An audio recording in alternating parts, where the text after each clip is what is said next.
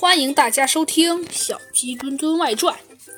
呃，猴子警长，老虎警长看见猴子警长正在看着那只大狼狗，便说道：“这只狗被喷了胡椒面之类的东西，没了战斗力。”老虎警长边走边说：“看起来可能是个惯偷。”嗯，案发时间是几点？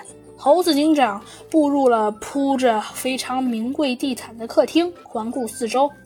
我们这位主人罗先生独自住在这栋别墅里，他有晨练的习惯，所以每天早上六点准时外出环湖骑车锻炼，大概七点三十分钟回到别墅。今天也是如此，他七点三十四分回到家，然后忙着做早饭。八点十分左右去二楼书房，才发现了古董被盗，接着就报警了。老虎警长看了看手表，现在是八点二十三分。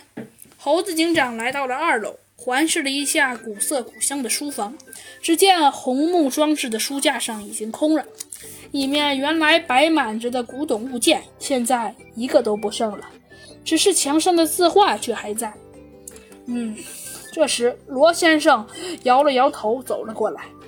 这是个懂行的雅贼呀，他能在很短的时间内判断出哪些是真品，哪些则是次品。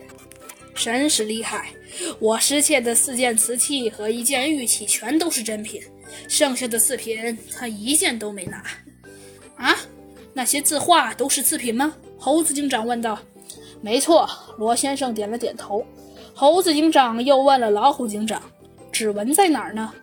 哎，提取了，但除了罗先生的指纹外，这里没有提取到任何可疑的指纹。盗贼应该是戴着手套行窃的。